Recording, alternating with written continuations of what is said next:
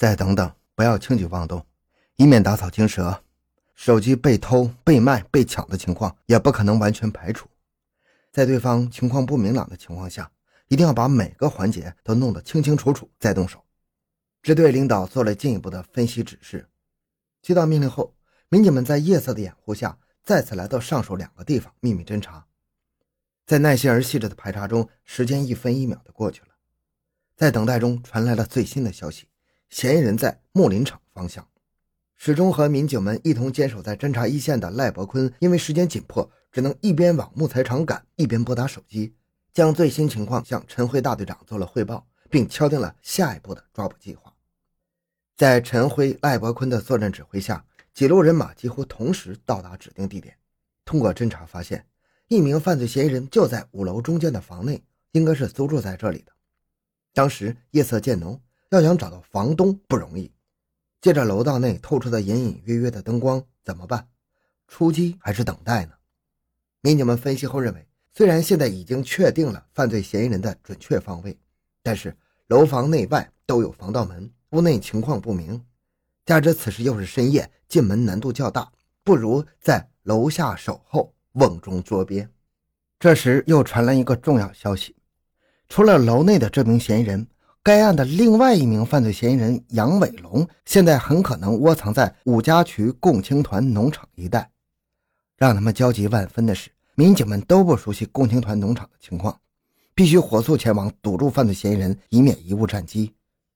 事不宜迟，陈辉和赖伯坤小声商议一下，决定由陈辉带人留守木材厂，赖伯坤带上两个民警往共青团农场赶，抓捕杨伟龙。出了城，周围没有了路灯。他们面对的是伸手不见五指的黑夜，赖伯坤和民警们乘坐的警车发出的轰鸣声，此时听起来那么的刺耳，让本想在车上打个盹的赖伯坤和另外一位民警睡意顿消。赖伯坤在心里琢磨着每一个可能出现的问题及应对之策。犯罪嫌疑人杨某有两处住所，一处在团部，一处在石连。石连离团部约十公里左右，先就近。赖伯坤果断地发出命令，不到五分钟的功夫，民警们就驱车来到了位于团部附近的一片平房。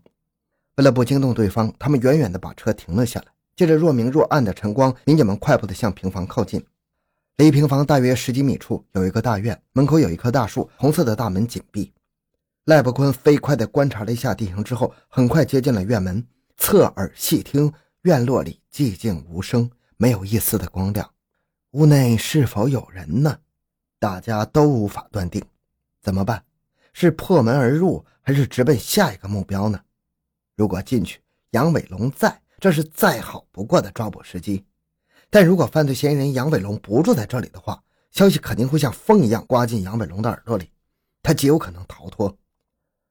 赖伯坤在心里盘算了一下，加上当地共青团派出所赶来协助的民警，总共只有五个人。而且都不熟悉地形，杨伟龙想要逃脱的话，抓捕起来会更加困难。不打无准备之仗，无把握之仗，这是赖伯坤的信条。站在院墙外的他凝神望了望四周，又再次听了听院内的动静。再次与技术部门沟通时，技术部门的民警分析认为，犯罪嫌疑人杨伟龙应该没有住在这里，这里应该是他父母的家。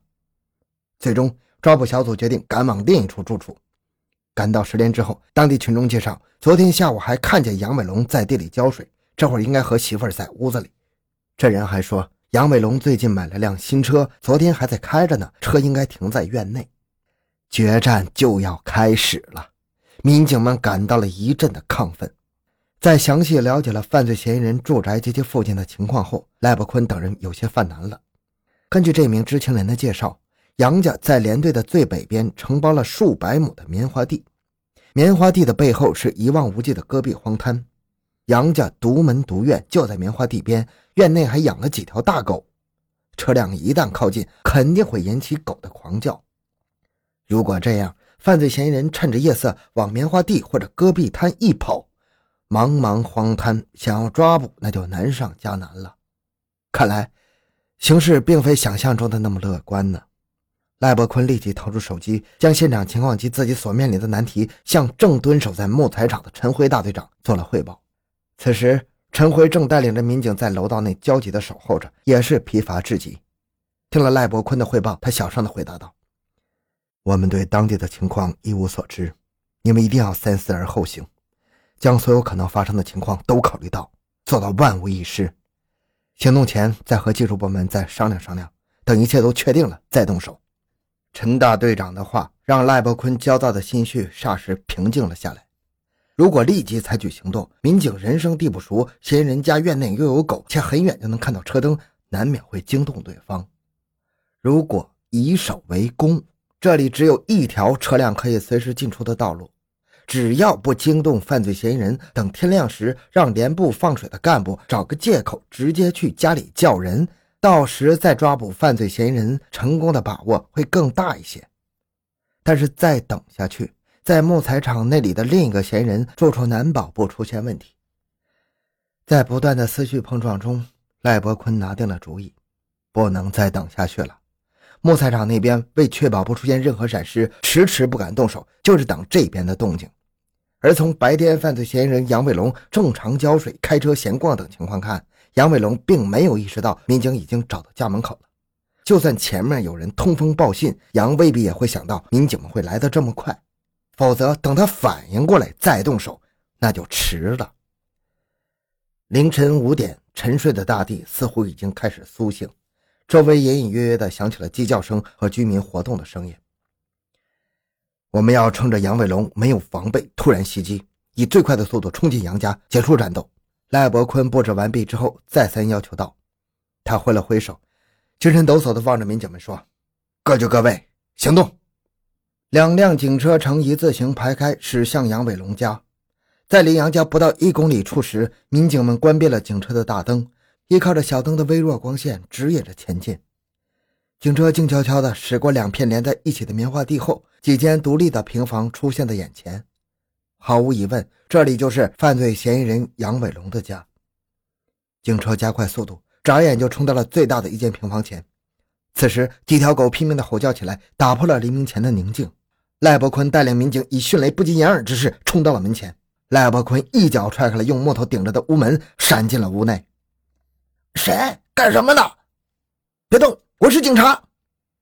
民警们将手电筒直对着躺在床上的一名男子照了过去。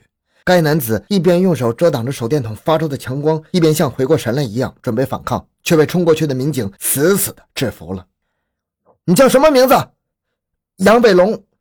我们找的就是你。尽管看不清对方的面部表情，但是民警们还是感到杨伟龙浑身颤抖了一下。借着屋内微弱的灯光，借着手电筒的光亮，民警们开始了快速简短的搜查。在乱糟糟的床上掀开枕头，三部手机赫然映入眼帘。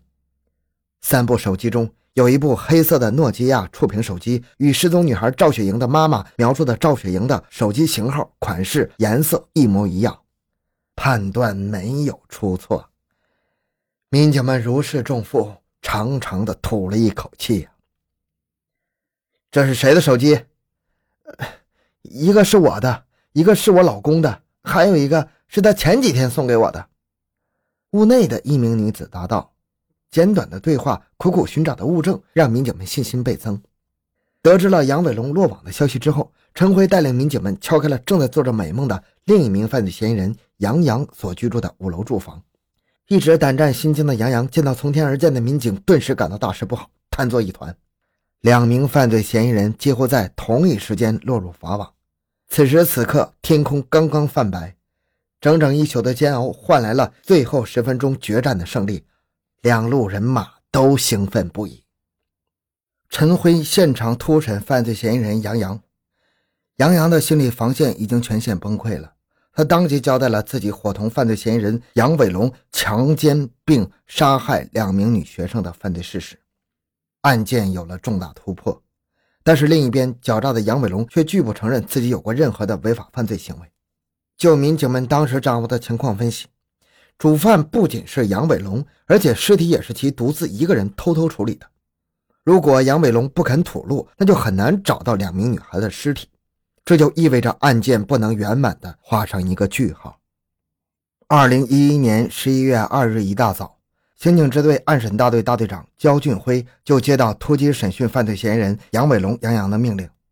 虽然没有参与前期的抓捕工作，但是对该案早已经有所耳闻的焦俊辉心中一直憋着一股火，他要亲自审讯杨伟龙、杨洋这两个心狠手毒的混蛋。